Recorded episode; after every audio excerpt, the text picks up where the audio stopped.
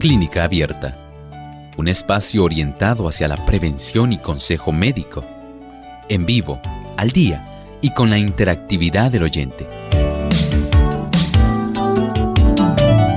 Clínica Abierta, poniendo al doctor a su alcance para un diálogo claro y honesto, porque nos importa su bienestar y salud.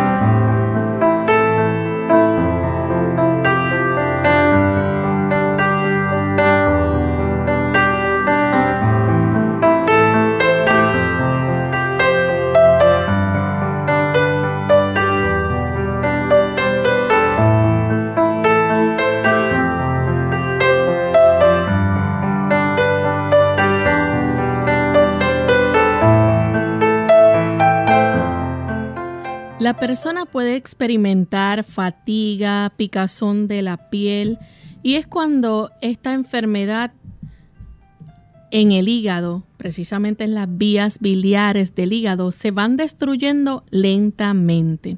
Hoy en Clínica Vita vamos a estar hablando acerca de la colangitis biliar primaria.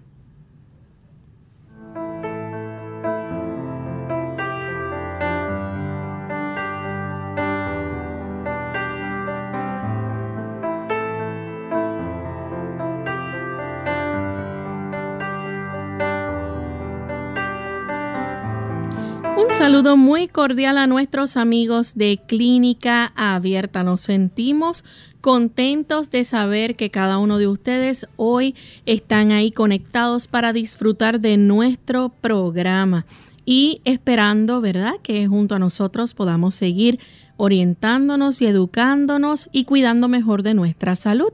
Ese es el propósito, gozar de una buena salud. Ese es nuestro interés y esperamos que cada uno de ustedes pueda aprovechar al máximo también los consejos y los tratamientos naturales que se ofrecen aquí en nuestro programa. Gracias por la sintonía que nos brindan y queremos enviar un saludo muy especial a todos los amigos que nos sintonizan en la ciudad de La Paz, en Bolivia. Nos escuchan a través de Radio Altiplano a devenir 820 AM, también en FM Cruz de la Conquita en Exaltación, Bolivia. Así que para ustedes un gran saludo desde Puerto Rico. Y queremos también dar la bienvenida a nuestro equipo de trabajo también que hace posible que podamos llevarles a ustedes este programa y también a nuestro querido y buen amigo el doctor Elmo Rodríguez. ¿Cómo está, doctor? Muy bien. ¿Y Lorraine, cómo se encuentra? Muy bien también. bueno, así esperamos que estén todos y cada uno de nuestros amigos que se enlazan aquí a Clínica Abierta. Vamos entonces en este momento a compartir con ellos el pensamiento saludable del día. Dice el pensamiento saludable. Existe una relación muy íntima entre la mente y el cuerpo. Cuando éste se ve afectado, aquella simpatiza con él. La condición de la mente afecta la salud del sistema físico. Si la mente es libre y feliz como resultado de una conducta correcta y por la sensación de satisfacción que se deriva de hacer felices a otros, engendra una alegría que producirá un efecto positivo sobre todo el sistema. Hará que la sangre circule más libremente y tonificará todo el cuerpo. Sí, hay una gran relación entre el que usted tenga paz con Dios en su corazón y cómo su cuerpo se puede beneficiar totalmente. Ciertamente hay una gran influencia. El hecho de que de nuestro cerebro se deriven aquellas energías que van a estar tonificando, beneficiando, dándole un impulso vital, sanador, salutífero a todo el cuerpo es algo sumamente desconocido para muchas personas e incluso la ciencia apenas está comenzando a darse cuenta de la influencia que tiene nuestras dimensiones diversas más allá de lo físico. Digo esto porque hay una influencia de nuestra dimensión mental y hay una influencia de nuestra dimensión espiritual. Y en esta ocasión enfatizamos a la influencia que tiene esa dimensión espiritual en cómo nosotros poner, poder tener paz con Dios. Nos brinda un gran beneficio a la salud, no solamente mental, sino también nuestra salud física. Si usted no ha participado de ese beneficio, le invito a que usted pueda tener paz con Dios, dice la Biblia, por medio de nuestro Señor Jesucristo. Bien, y con esto en mente vamos entonces a comenzar con el tema que tenemos para el día de hoy. Y hoy vamos a estar hablando acerca de la colangitis biliar primaria. Quizás usted este término le suene un poquito y es que anteriormente hemos hablado quizás con relación a esto, pero con el término de cirrosis biliar primaria, que es otro término con el que se le llama a esta misma enfermedad. Vamos a dejar que entonces el doctor nos dé más detalles de lo que consiste la colangitis biliar primaria. Aquí estamos hablando de una condición, esto es una enfermedad crónica, en la que las vías biliares del hígado, recuerden que nuestra bilis se forma dentro del hígado. Ella es almacenada por la vesícula biliar. La vesícula biliar es el almacén donde se queda ahí lista para ser utilizada en el momento en que usted ingiere algún alimento que contenga lípidos, grasas sean estas ácidos grasos, sea colesterol, sean esteroles, esfingolípidos.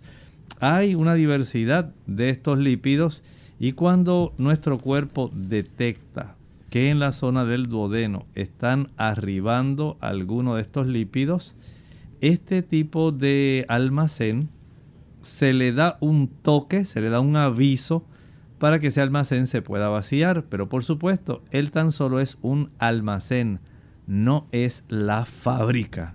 La fábrica está dentro del hígado.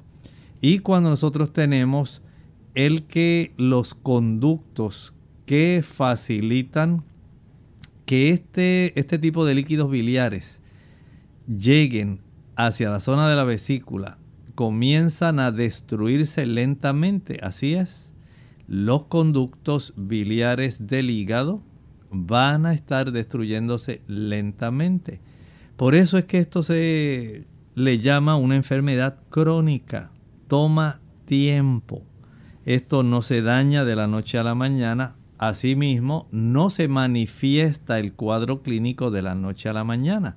¿Por cuánto requirió tiempo en que estos conductos biliares se destruyeran? Y como lo hicieron lentamente, por supuesto, esto va a dar esta enfermedad que se puede catalogar como una enfermedad crónica. Doctor, ¿y cuál es la función de la bilis como tal? Entendemos que los líquidos biliares o digamos estos ácidos biliares van a estar facilitando que nosotros podamos tener una función de digestión, como estábamos hablando, de los lípidos diversos que entran en nuestro duodeno. Y gracias a que se forma, digamos, la composición que tienen estos líquidos biliares, ustedes saben que la bilirrubina esencialmente se obtiene de la destrucción de los glóbulos rojos.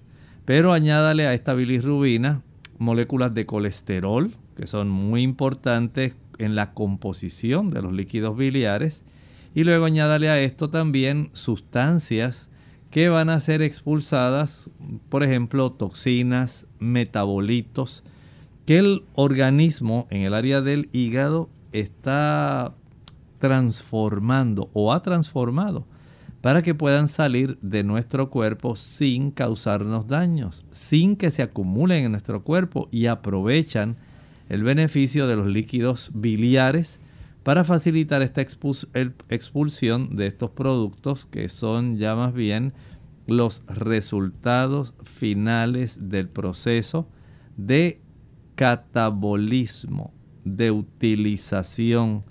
Y esto va a dar lugar entonces a que se forme este tipo de líquidos o los ácidos biliares que son tan esenciales. Lamentablemente en este caso no hay problema en la calidad de los líquidos biliares, no hay problema en cuanto al almacén, la vesícula biliar, más bien hay problema en los conductos biliares dentro del hígado, los cuales lamentablemente comienzan a destruirse. Doctor, y entonces cuando estas vías biliares están destruyéndose, como usted menciona, o están dañadas, ¿qué pasa entonces con esa, esa bilis en el hígado? Lamentablemente comienza a acumularse y a veces este tipo de irritación por acúmulo lo que va a estar facilitando es una cicatrización irreversible. No hay forma de volver a tener un tipo de conductos normales. Una vez comienza a desarrollarse este daño, esta destrucción, aunque sea lenta, pero se va a destruir. Si nosotros no cambiamos la razón por la cual esto se va afectando, se va a causar este tipo de cicatrización del tejido hepático que eventualmente da lugar a la fibrosis y un poco más adelante da lugar al, a la cirrosis del hígado. Entonces, cuando la colangitis biliar primaria, ¿verdad? Este, se da, ¿por qué se le considera eh, una enfermedad autoinmunitaria? ¿Qué significa esto? Así como en nuestro organismo hay condiciones que son sumamente deteriorantes y que son complejas, lamentablemente es el propio cuerpo, nuestro mismo organismo, el que nos está afectando, el que nos está atacando, el que está dañando y se aduce a que en este caso nuestro mismo sistema de defensa, el que debiera precisamente defendernos de los intrusos, de aquellas bacterias, virus, hongos, de células cancerígenas. Lamentablemente por alguna razón, comienza a recibir señales equívocas, señales donde se le está diciendo a la programación de ese sistema inmunitario que hay unas células que componen nuestro sistema, digamos, de conductos biliares, que lamentablemente han sido marcadas como raras, extrañas, como si fueran foráneas y adversas. Y por supuesto nuestro cuerpo comienza a desarrollar un tipo de actividad en contra de esos conductos. Este tipo de actividad lo que causa entonces es un daño. Comienza entonces a atacar tejido saludable y aunque lo hace por error, lo daña. Bien, vamos entonces a nuestra primera pausa. Cuando regresemos vamos a seguir hablando más sobre este interesante tema. Si ustedes tienen preguntas, recuerden que a partir de la segunda pausa las estaremos recibiendo. El creador del hombre ha dispuesto la maquinaria viviente de nuestro cuerpo. Toda función ha sido hecha maravillosa y sabiamente y Dios se ha comprometido a conservar esta maquinaria humana marchando en una forma saludable si el agente humano quiere obedecer las leyes de Dios y cooperar con Él.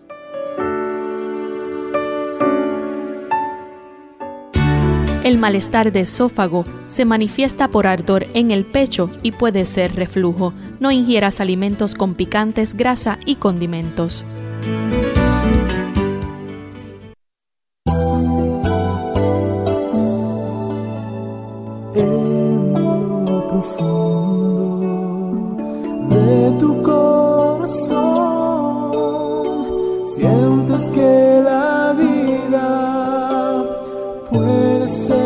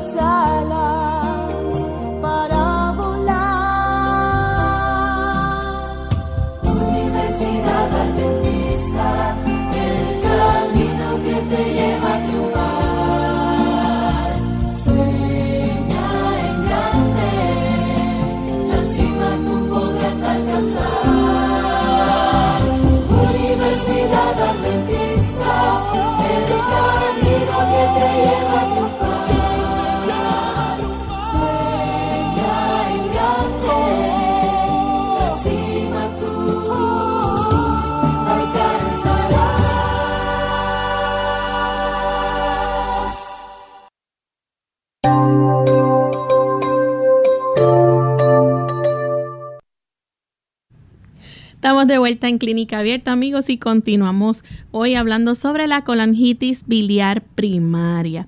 Antes de la pausa, el doctor nos explicaba, ¿verdad?, cómo esta enfermedad crónica en que las vías biliares del hígado se destruyen lentamente. Y hablamos también, ¿verdad?, de cómo es la colangitis primaria biliar se considera también una enfermedad autoinmunitaria, ya que el sistema inmunitario del cuerpo ataca las células y los tejidos saludables por error. Los investigadores, ¿verdad?, creen que la enfermedad se desencadena por una combinación de factores ya genéticos y ambientales. Y pues esto es algo que evoluciona lentamente por lo general. Eh, doctor, ¿qué daño pueden hacer aquí los medicamentos? Bueno, en este caso se ha podido comprender los medicamentos que se le dan, se le administran a este tipo de paciente que tiene la colangitis biliar primaria, básicamente lo que van a ayudar es a retrasar el daño hepático. En forma especial, si el tratamiento comienza de una manera temprana. Recuerden que el daño que ocurre dentro de los conductos que están dentro del hígado, este tipo de daño se va a desarrollar de una manera tan lenta que esta enfermedad va a ser conceptuada como crónica. Así es. Y aun cuando hay este involucramiento del sistema inmunitario, sí hay unas influencias que se han estado identificando tanto de factores genéticos como de factores ambientales. Digamos que los factores genéticos están ahí, digamos, eh, la, lo que consideraríamos los planos. Están ahí, usted nace con ese plano. Por supuesto, hay unos factores ambientales que van a facilitar el desencadenamiento, el que se active la construcción de ese plano. Y lamentablemente una vez se activa la, el desarrollo de ese plano, entonces comienza a desarrollarse la destrucción por el sistema inmunológico. Vean que es una secuencia. Hay un ADN que está en las células de estos conductos. Este ADN está tranquilo hasta que por factores ambientales se ala el gatillo. Y una vez entonces ya se ha activado el proceso de la lectura de estos eh, planos, entonces por supuesto va a dar lugar a que haya un tipo de disloque en el funcionamiento de nuestro sistema inmunológico, atacando de una manera consecuente y prolongada este sistema de conductos biliares que lamentablemente va a traer problemas destructivos dentro de nuestro hígado. Doctor, más de la mitad de las personas que tienen colangitis biliar primaria en el momento, ¿verdad?, de que reciben ese diagnóstico no están presentando ningún síntoma. Básicamente podemos decir que el cuadro clínico no es tan evidente. Recuerden que es una condición crónica, toma tiempo. Puede ser que inicialmente haya un descubrimiento de la situación cuando se realiza algún análisis de sangre y de manera fortuita, de una manera casual, porque usted ordenó algunos estudios de química sanguínea o algún tipo de estudio de funcionamiento hepático y de una manera casual pudo descubrir que había cierto tipo de elevación y trastornos a nivel hepático el médico entonces de una manera sagaz pensó, dijo, oh, Aquí pienso que hay un problema que yo no había contemplado, que no era el que estaba buscando, pero observo que. Y entonces ahí él comienza a desarrollar la sospecha de que en realidad esta persona tiene algo más que simplemente lo que trajo, eh, digamos, la razón de consulta. Y de ahí entonces la persona comienza a darse cuenta de que aun cuando fue por una manera casual, sí se pudo detectar a tiempo que está ocurriendo algún tipo de daño, ¿verdad? Que imperceptible clínicamente sí pudo ser percibido, eh, encontrado por algún efecto químico de una manera bastante fortuita. Entonces, por ejemplo, cuando los síntomas ya se manifiestan, ¿verdad? Este, ¿cuándo más o menos se puede empezar a ver eso? Bueno, recuerden que como este tipo de daño dentro de estos conductos es crónico, toma tiempo, básicamente de 5 a 20 años después que ha iniciado el proceso de destrucción, es cuando el cuerpo entonces comienza a dar señales que evidentemente pues hacen que el médico comience a preocuparse y a sospechar que hay algún trastorno hepático. Pero esto ya cuando se viene a descubrir ha transcurrido aproximadamente de 5 a 20 años. Ok. Entonces, los síntomas tempranos que son frecuentes así que se pueden ver, ¿cuáles son? Bueno, hay algunos que son, digamos, un poco generalizados, que usted tal vez ni remotamente pensaría que tienen que ver con daño dentro de las vías biliares que están dentro de su hígado. Cansancio, la persona se cansa, la persona se ve fatigada. Ya ahí tenemos uno. En segundo lugar, picor de la piel. Usted puede ir juntando evidencia, de tal manera que sepa si eso que a usted le ha estado afectando hace mucho tiempo pudiera ser su hígado, el problema de daño a, las, a los conductos biliares que están dentro de su hígado. Por otro lado, la resequedad en ojos y boca. Y aquí entonces podemos ver que los síntomas más tempranos básicamente no nos están indicando que el problema es de hígado.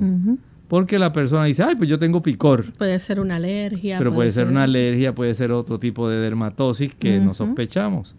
O la persona dice, tengo resequedad en los ojos y la boca y me dijeron que eso es sencillamente por motivos de mi menopausia, de padecer de Sjogren's, que es una enfermedad autoinmune también. Aunque en este caso no necesariamente la persona tiene que padecer de esta enfermedad autoinmune. Y esto sencillamente, digamos, le va a dar una idea bien generalizada. El cansancio, el picor en la piel, la resequedad de ojos y boca. Hay unos síntomas, ¿verdad?, que ya son posteriores, que también se pueden observar. Por ejemplo, ya la persona comienza entonces a experimentar un tipo de dolor eh, fuerte o digamos en la parte superior derecha del abdomen. Eso sí es bastante típico de esta condición de inflamación y destrucción de la colangitis biliar primaria el que usted tenga dolor en la parte superior derecha del abdomen. ¿Por qué? Porque ahí es donde se encuentra la zona del hígado y ahí es donde está la vesícula. En esa área justamente por debajo del borde de las costillas del lado derecho. Debajo de ese borde de las costillas del lado derecho, ahí usted tiene precisamente la vesícula. Pero ahí también usted inmediatamente tiene también el hígado.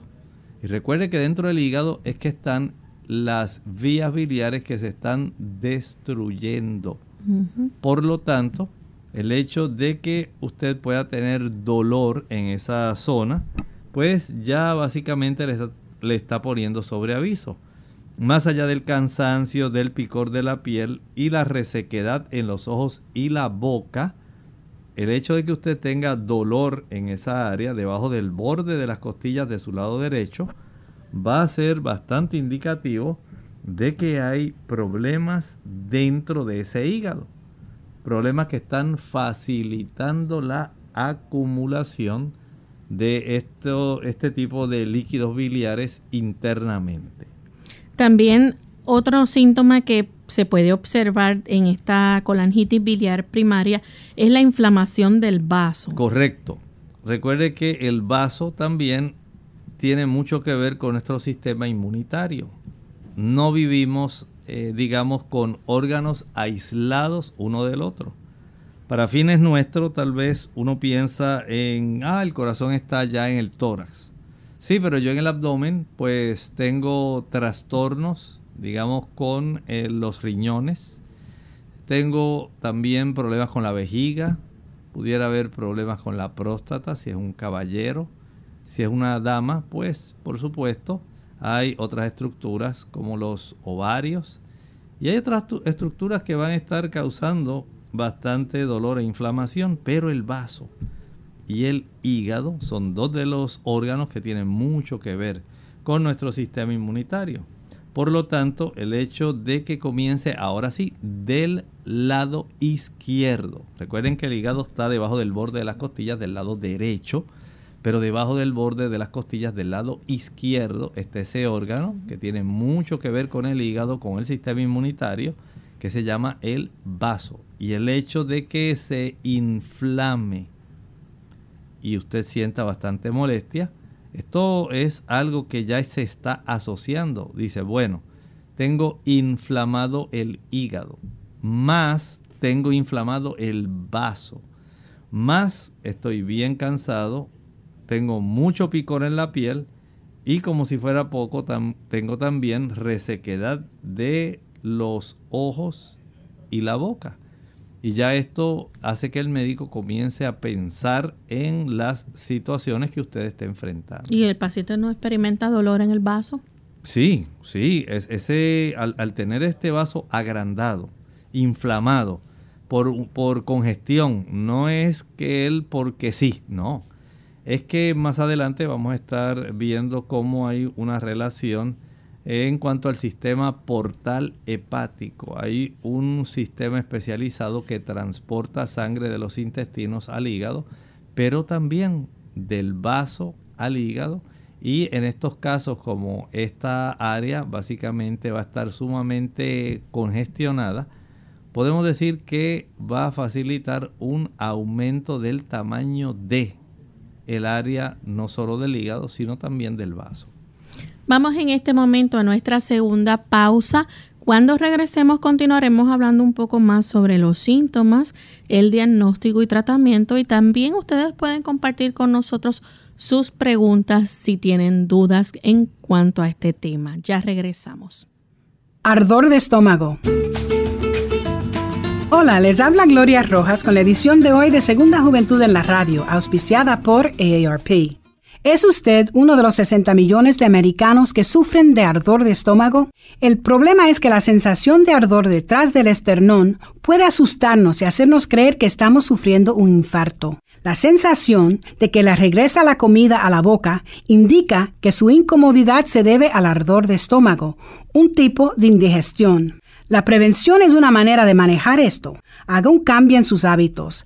Necesita rebajar de peso, dejar de fumar y comer porciones más pequeñas. Deshágase de la ropa que le queda apretada y que interfiere con su digestión, produciendo dolor. Después de cenar, trate de mantenerse derecho por un rato. Cuando se acueste, mantenga su cabeza en posición elevada. Quizás tomar una pastilla sea más fácil que cambiar su modo de vida. Si se repiten los episodios de ardor de estómago, quizás ya conozca los modos de tratamiento. Los antiácidos que se compran sin recetas médicas neutralizan los ácidos en el estómago, pero no pueden impedir el ardor. Para eso se necesitan bloqueadores de ácido que se toman antes de comer. Algunos bloqueadores de ácido también se pueden comprar sin receta médica. Nuestro programa se hace posible por el patrocino de AARP. Para más información visite aarpsegundajuventud.org.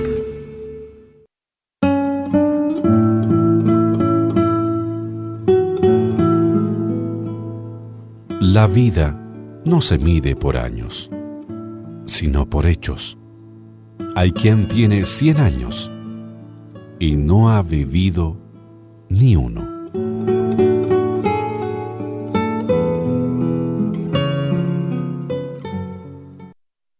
Clínica Abierta. Y seguimos con nuestro tema en clínica abierta, hoy hablando acerca de la colangitis biliar primaria. Antes de la pausa mencionábamos acerca de los síntomas que tiene esta enfermedad crónica de las vías biliares del hígado, ¿verdad? Que se destruyen lentamente. Y mencionamos como parte de los síntomas tempranos que son frecuentes la fatiga, la picazón de la piel y la sequedad en los ojos y en la boca pero el doctor nos aclaró, ¿verdad?, que parte de estos síntomas pues se pueden confundir con cualquier otra condición dermatológica, por ejemplo.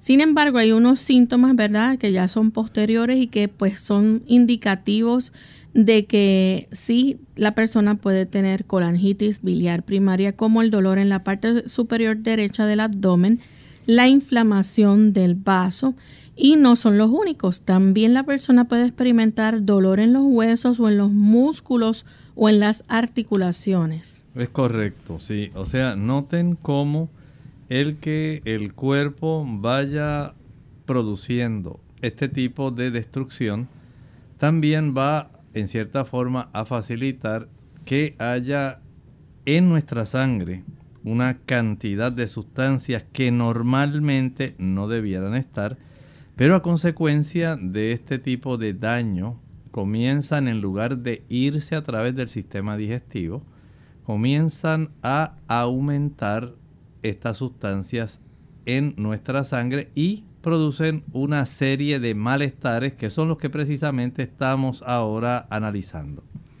También la persona puede experimentar hinchazón de los pies y de los tobillos. Claro que sí.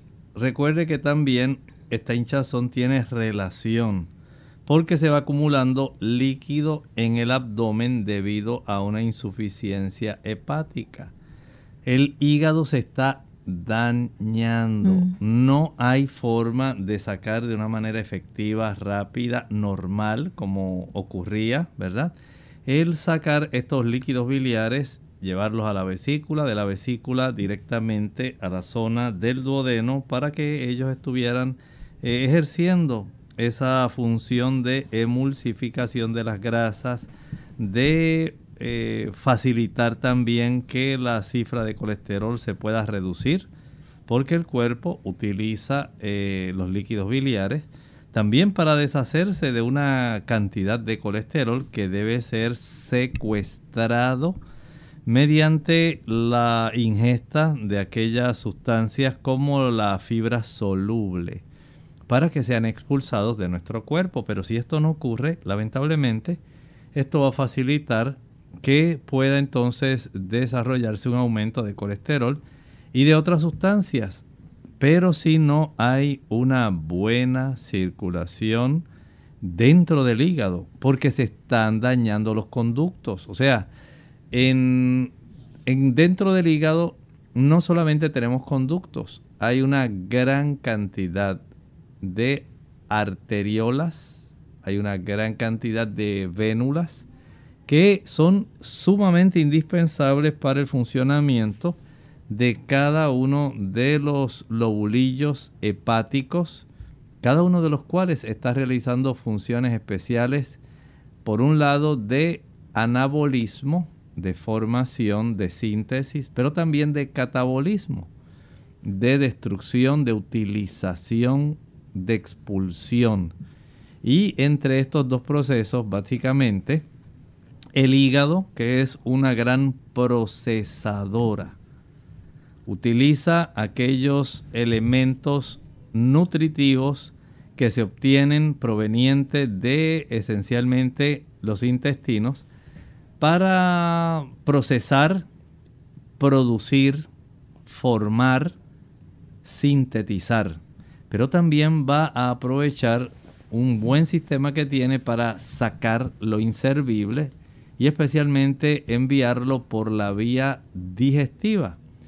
Cuando hay daño en este sistema tanto venoso, es un sistema especial venoso, va entonces a, a taponarse la cantidad de sangre que proviene directamente de la región de nuestros intestinos y lamentablemente como el hígado ya no puede manejar de una manera apropiada porque hay obstrucción, hay daño, ya no puede fluir adecuadamente estos líquidos biliares, entonces comienza un proceso como una congestión, como ocurre con el tránsito. Cuando hay una vía principal que está dañada, que hay grandes huecos, hay algún choque automovilístico, usted ya sabe la cantidad de congestión que va a producir de una manera retrógrada hacia atrás. Y en el cuerpo, cuando esto comienza a suceder, pues por supuesto que se le van a hinchar los pies y los tobillos. Y va a comenzar la persona a acumular una buena cantidad de líquido dentro del abdomen. Esto se le llama ascitis. ¿Ha visto usted esas personas? Aquí tenemos una causa por la cual se forma este proceso. También la persona, ¿verdad? Puede acumular eh, bueno, es básicamente lo que estaba mencionando usted, el líquido en el abdomen, pero eh, esos depósitos de grasa en la piel, ¿verdad? Que rodea los ojos, los párpados, en los pliegues de las palmas o las plantas de los pies, los codos o las rodillas. Bueno, usted puede tener idea, esas grasas generalmente son eh, moléculas de colesterol esa grasa que no pudo ser expulsada como parte de los líquidos biliares. Recuerde que hay una gran cantidad de colesterol que compone estos ácidos biliares. Al no poder ser eh, procesada como parte de esos líquidos biliares, ser secuestrada por las fibras que son solubles en agua, hidrosolubles, entonces ya tenemos un acúmulo de las mismas y a veces ellas comienzan a formar depósitos amarillentos. Por eso es que se le llaman santomas. X-A-N-T-O-A-S. No es Santo Tomás, es San Tomás. Y esto comienza a acumularse en la piel, especialmente en la zona de los ojos. Usted ve unas placas amarillas elevaditas. Puede ocurrir en los párpados, puede ocurrir en los pliegues de las manos, las plantas de los pies, los codos y hasta las rodillas.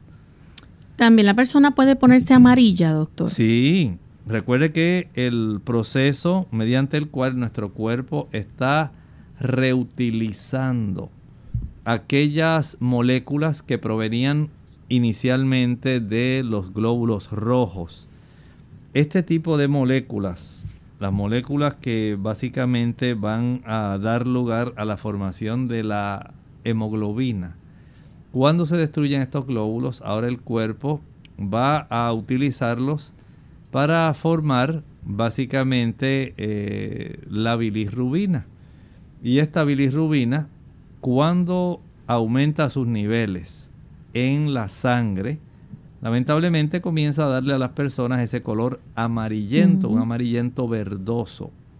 Y la persona al mirar los ojos de la esclera en cada ojo, va a notar que se le está poniendo amarillo. La persona, la coloración de la piel comienza a adquirir esa coloración amarillenta, la palma de las manos, la planta de los pies. O sea que no es solamente el que haya cierto acúmulo de grasa, es también la presencia de esta cantidad elevada de bilis que da lugar a esa coloración que se llama ictericia. También eh, se le puede poner el, oscura la piel, en vez de ponerse amarilla, se le puede poner entonces oscura. Hay cierto oscurecimiento que no está relacionado con la exposición al sol, es más bien una hiperpigmentación que comienza a desarrollarse y facilita que esta persona adquiera esa otra coloración que en realidad no es bronceada, sino es un color mucho más oscuro. Y la persona también puede ponerse, digamos, que los huesos se le pongan frágiles o débiles. Sí, a veces puede ser tan marcada la osteoporosis en esta persona que puede tener fracturas. La persona no lo sospecharía, pero más fácilmente desarrolla fracturas. Doctor, esta persona, además de estos síntomas que se van presentando, usted mencionó hace un ratito sobre el colesterol. Eh, ese nivel de colesterol va a estar alto en estas personas. Se eleva, se eleva. Recuerde que eh, estábamos mencionando que el colesterol es un componente esencial, es indispensable para esos ácidos biliares. Y cómo no pueden ser expulsados estos ácidos biliares eh, para facilitar en cierta forma el proceso de la digestión y que vayan rumbo a la parte exterior de nuestro cuerpo vía la defecación, entonces se reabsorbe. Y digamos, la cantidad de colesterol que produce nuestro hígado, unida a esta cantidad que no ha sido expulsada de colesterol, que está recirculando, va a facilitar entonces el que se desarrolle este problema de una manera más eh, evidente y da lugar entonces a que haya un nivel de colesterol mucho más alto. También la persona puede experimentar diarrea. Sí, puede experimentar diarrea que puede incluir el que las heces sean grasosas. Si usted no tiene forma de poder emulsificar la grasa, que es básicamente la función que realiza los ácidos biliares en nuestro duodeno y en el intestino, pues usted básicamente esa grasa la va a estar expulsando y esto produce las heces grasosas, esteatorrea. Esto pues le va a causar diarrea a la persona porque básicamente la cantidad de grasa que no puede ser procesada se va a convertir básicamente en un lubricante. Tenemos también que la persona puede eh, tener una actividad baja en cuanto a la tiroides. Exacto, esta persona puede estar manifestando hipotiroidismo y además de esto, como si fuera poco, como no puede absorber adecuadamente algunos factores que son desde el punto de vista nutricional indispensables, como los lípidos y las vitaminas que son solubles en esos lípidos, pues esta persona puede adelgazar. ¿Y cuáles son entonces las causas eh, en cuanto a esta colangitis biliar primaria? Bueno, en realidad no está muy claro. Hablamos hace un rato del aspecto autoinmunitario. Hablamos de que hay unos factores genéticos que pudieran involucrarse, de que hay unos factores ambientales que pudieran desencadenar el plano o desarrollar el plano que está genéticamente ya, digamos, eh, subyacente, pero en realidad no se sabe mucho. Se habla, por ejemplo, de la inflamación del hígado en cuanto la abundancia de linfocitos T. Recuerden que son las células blancas que estábamos hablando, que comienzan a acumularse en el hígado esa inflamación, ¿verdad? Que eh, está en el hígado o la inflamación del hígado, ¿cuándo se comienza a originar? En realidad se origina cuando estas células T comienzan a destruir por error las células que están sanas, que están ahí justamente en la parte interna de nuestras pequeñas vías biliares. Ahí entonces es que comienza a haber una destrucción inmisericordia prolongada crónica dentro de estas pequeñas vías biliares que da lugar a la colangitis biliar primaria. Doctor, ¿y normalmente estas células inmunitarias eh, pueden detectar en, nuestros cuerpos las bacterias y todas esas cosas? Ah, no, sí, por supuesto. Esa es la función regular, normal de estas bacterias, pero en este caso, ellas por error van a estar destruyendo las células sanas que se encuentran dentro de estas pequeñas vías biliares. La inflamación entonces este, de las vías más pequeñas se puede, digamos, eh, regar en el cuerpo. Se, disemina, sí. Y, y, no solamente se va a diseminar, puede también dañar otras células del hígado y a medida que estas células se mueren, oigan bien, van a ser reemplazadas por tejido de cicatriz. Es un tejido cicatricial por fibrosis. También podemos ver entonces que además de diseminarse la, al formarse la cirrosis, ¿verdad?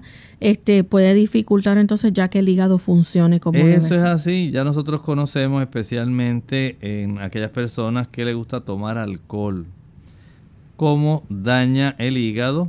Y sabemos que la mayor parte de ese daño es tan extenso que ese tejido cicatricial da lugar a la fibrosis que puede provocar la cirrosis y cuando se desarrolla ya este tipo de cicatrización, el tejido del hígado va a resultarle muy difícil que pueda funcionar de una manera adecuada, normal, realizar sus procesos. Por lo tanto, esta persona comienza a desarrollar un cuadro clínico típico de la persona que tiene una gran cantidad este tejido de fibrosis en su hígado.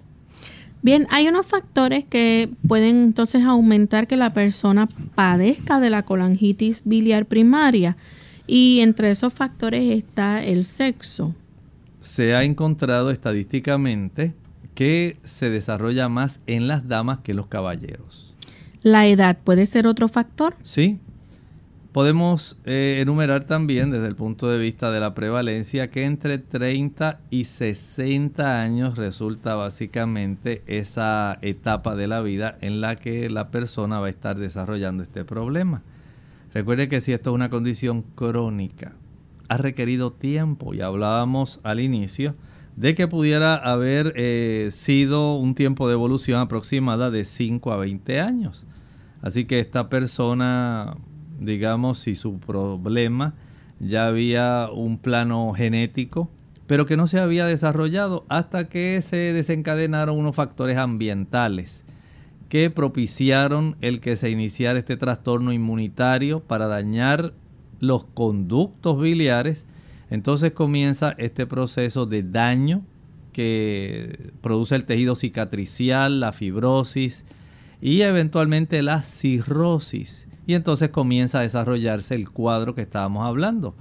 Así que en ese lapso entre los 30 y 60 años, aproximadamente es el pico de mayor incidencia de este tipo de situación.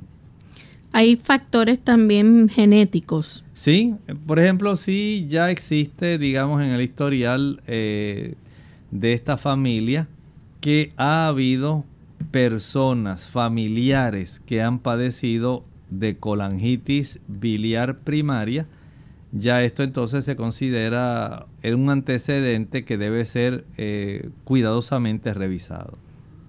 Y también el hecho de, las personas que viven, por ejemplo, en Europa y Norteamérica también tiene que ver. Lo que pasa es que desde el punto de vista, digamos, estadístico, se ha observado que ocurre esta colangitis biliar primaria con una mayor frecuencia en el norte de Europa y también en los Estados Unidos. Sabemos que la gran parte de los norteamericanos proceden directamente de países europeos, de Inglaterra, de Escocia, de áreas, digamos, como Alemania, de Polonia, Rumania, y fueron poco a poco conformando lo que hoy conocemos como la nación norteamericana. ¿Pueden haber factores ambientales? Bueno, junto con los factores genéticos, sí, estábamos hablando de que estos factores ambientales pudieran desencadenar esta colangitis y entre esos factores, por ejemplo, pudiéramos pensar en infecciones que son causadas por bacterias, por hongos o parásitos. Así que vemos entonces cómo esto tiene que ver. El hecho de que la persona, por ejemplo, fume tabaco. Es otro factor ambiental. Sabemos que el tabaco, como enfatizamos muchas veces, tiene más o menos unos 4.000 diferentes venenos que se activan cuando usted eh, enciende el tabaco, el cigarrillo. Este proceso de combustión genera estas sustancias que, aunque usted no lo cree, aunque usted sea de esos que dice yo no me llevo el humo al pecho, falso, siempre va a entrar y por los capilares se va a difundir una gran cantidad de estas sustancias que son dañinas y 60 de ellas son cancerígenas. Usted no quiere eso dentro de su hígado, así que aquí tenemos un factor ambiental que se ha encontrado propicia el desarrollo de este problema. Las sustancias químicas tóxicas, por ejemplo, también. Sí, hay sustancias químicas tóxicas que pudieran estar facilitando esta situación y que lamentablemente pudiéramos pensar en una gran cantidad de plaguicidas que se utilizan en la agricultura y otros tipos de sustancias químicas que pueden, digamos, trastornar junto con el factor genético, pudieran facilitar entonces el que haya un trastorno inmunológico que produzca esta destrucción. Y doctor, ¿hay complicaciones que se puedan presentar? Sí. Por ejemplo, estábamos hablando hace un momento de la cirrosis. La cirrosis sabemos que dificulta el funcionamiento del hígado y puede producir insuficiencia hepática. Esto indica que esta colangitis biliar primaria se encuentra en el estado final. Las personas que tienen esta colangitis biliar primaria y cirrosis tienen un pronóstico muy desalentador y un riesgo mucho más elevado de sufrir otro tipo de complicaciones. También la persona puede, por ejemplo, eh, tener eh, mayor presión. Bueno, puede tener una mayor presión en la vena porta, que es la que estábamos hablando. Ustedes saben que la sangre del intestino, del vaso, del páncreas, llega al hígado a través de un gran vaso llamado la vena porta. Cuando el tejido cicatricial de la cirrosis bloquea el flujo de sangre normal a través del hígado, ¿qué usted cree que va a ocurrir? Como dijimos, un ataponamiento, la sangre se acumula. ¿Y qué usted cree que ocurre cuando la sangre se acumula? Esto lo que hace es aumentar la presión en el interior de esta vena, la vena cava. Y además, como la sangre ya no puede circular normalmente por el hígado, los medicamentos y otras toxinas no se van a filtrar de manera adecuada del torrente sanguíneo y esto por supuesto va a traer mucha complicación, mucho problema para un paciente que tiene de por sí una gran dificultad ahora en procesar a través del hígado las sustancias que son dañinas podemos ver entonces que puede también pasar lo que usted mencionó hace un rato, agrandamiento del vaso. Claro que sí, estábamos hablando justamente hace un momento cómo este sistema, ¿verdad? De la vena porta no solamente trae del intestino o, lleva sangre del intestino hacia la zona del hígado, también del vaso y del páncreas. Y cuando este vaso básicamente no puede facilitar eh, llevar estas sustancias que ya no le son útiles, los glóbulos rojos que se han sido destruidos. Usted debe tener una buena idea de que va a facilitar que se congestione, se hinche, no hay un procesamiento adecuado. Digamos que la cantidad de glóbulos blancos y plaquetas se van a acumular porque el cuerpo ya no está filtrando las toxinas del torrente sanguíneo como debería hacerlo y entonces nos va a traer un agrandamiento de esa área, una esplenomegalia. Y si a usted le practican un ultrasonido abdominal, esta evidencia de un agrandamiento del vaso va a ser algo observable. Doctor, ¿la persona puede correr el riesgo de padecer cáncer? Puede ocurrir, puede ocurrir, miren, en estas personas esta cicatrización del hígado, esa cirrosis, aumenta el riesgo de que usted padezca, escuche bien, cáncer del hígado. Así que vemos entonces que hay muchas complicaciones, por ejemplo, eh, la falta también de, de vitaminas en el cuerpo. Sí, el cuerpo para poder absorber las vitaminas que son liposolubles. Y usted dirá, doctor, ¿cuáles son esas vitaminas? Bueno, esas son la vitamina K, la E, la A, la D. Son vitaminas que el cuerpo requiere el que haya junto con la emulsificación que se hace de las grasas que usted ingiere, que comió un aguacate, que comió nueces, que le encantó aquel dulce de coco, que tiene una buena cantidad de grasa, que le encantan las barras de ajonjolí. Ya usted sabe, esto le va a facilitar el que una buena cantidad de estas vitaminas, la A, la D, la E, la K, puedan ser más fácilmente absorbidas, porque hay un medio lipídico que ahora, gracias a la acción de, la, de los ácidos biliares, facilita que la grasa se haga soluble en agua. Es de esta manera como nosotros podemos absorber a través del intestino esas vitaminas. Pero si usted ya no tiene forma, ¿cómo usted puede eh, emulsificar las grasas? No va a poder absorber estas vitaminas que son solubles en grasa y usted lo que va a tener son deficiencia en cuanto a estas vitaminas. Bien, ya hemos llegado al final de nuestro programa, pero antes de despedirnos, doctor, ¿algún último consejo para la prevención de esta condición? Claro que sí. Usted debe acudir al médico. Hay cosas que usted debe entender. Por ejemplo, todo a tiempo tiene solución. Usted puede evitar que se desarrolle una mayor presión, una hipertensión portal. Si esto se detecta a tiempo, evita el desarrollo de asitis, evita el desarrollo del agrandamiento del vaso, eh, el edema en las extremidades inferiores. Usted puede evitar que se desarrolle la osteoporosis. Es muy importante, recuerde que la osteoporosis requiere la vitamina D y las deficiencias de las otras vitaminas, la E, la K, la A. También usted puede evitar que desarrolle cambios en la personalidad, la memoria y la concentración. La presencia de esta bilis, de la bilirrubina que aumenta en la sangre, comienza a afectar su sistema nervioso central y por supuesto usted puede evitar el desarrollar otras enfermedades como el hipotiroidismo, la escleroderma, la artritis reumatoidea. Hay relaciones que pueden estar asociadas al desarrollo de ellas por vía de inicialmente padecer la colangitis biliar primaria.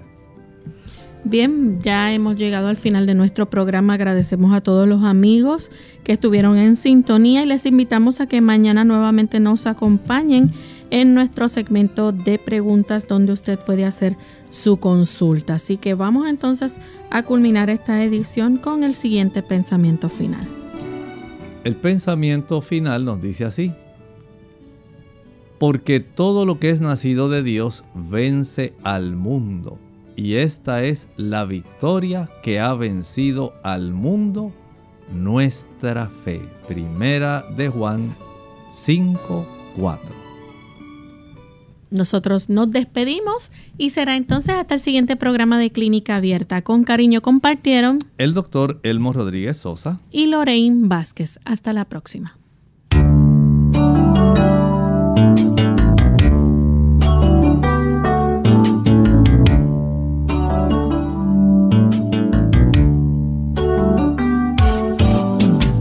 Abierta. No es nuestra intención sustituir el diagnóstico médico. Antes de poner en práctica cualquier consejo brindado en este programa, usted debe consultar con su médico.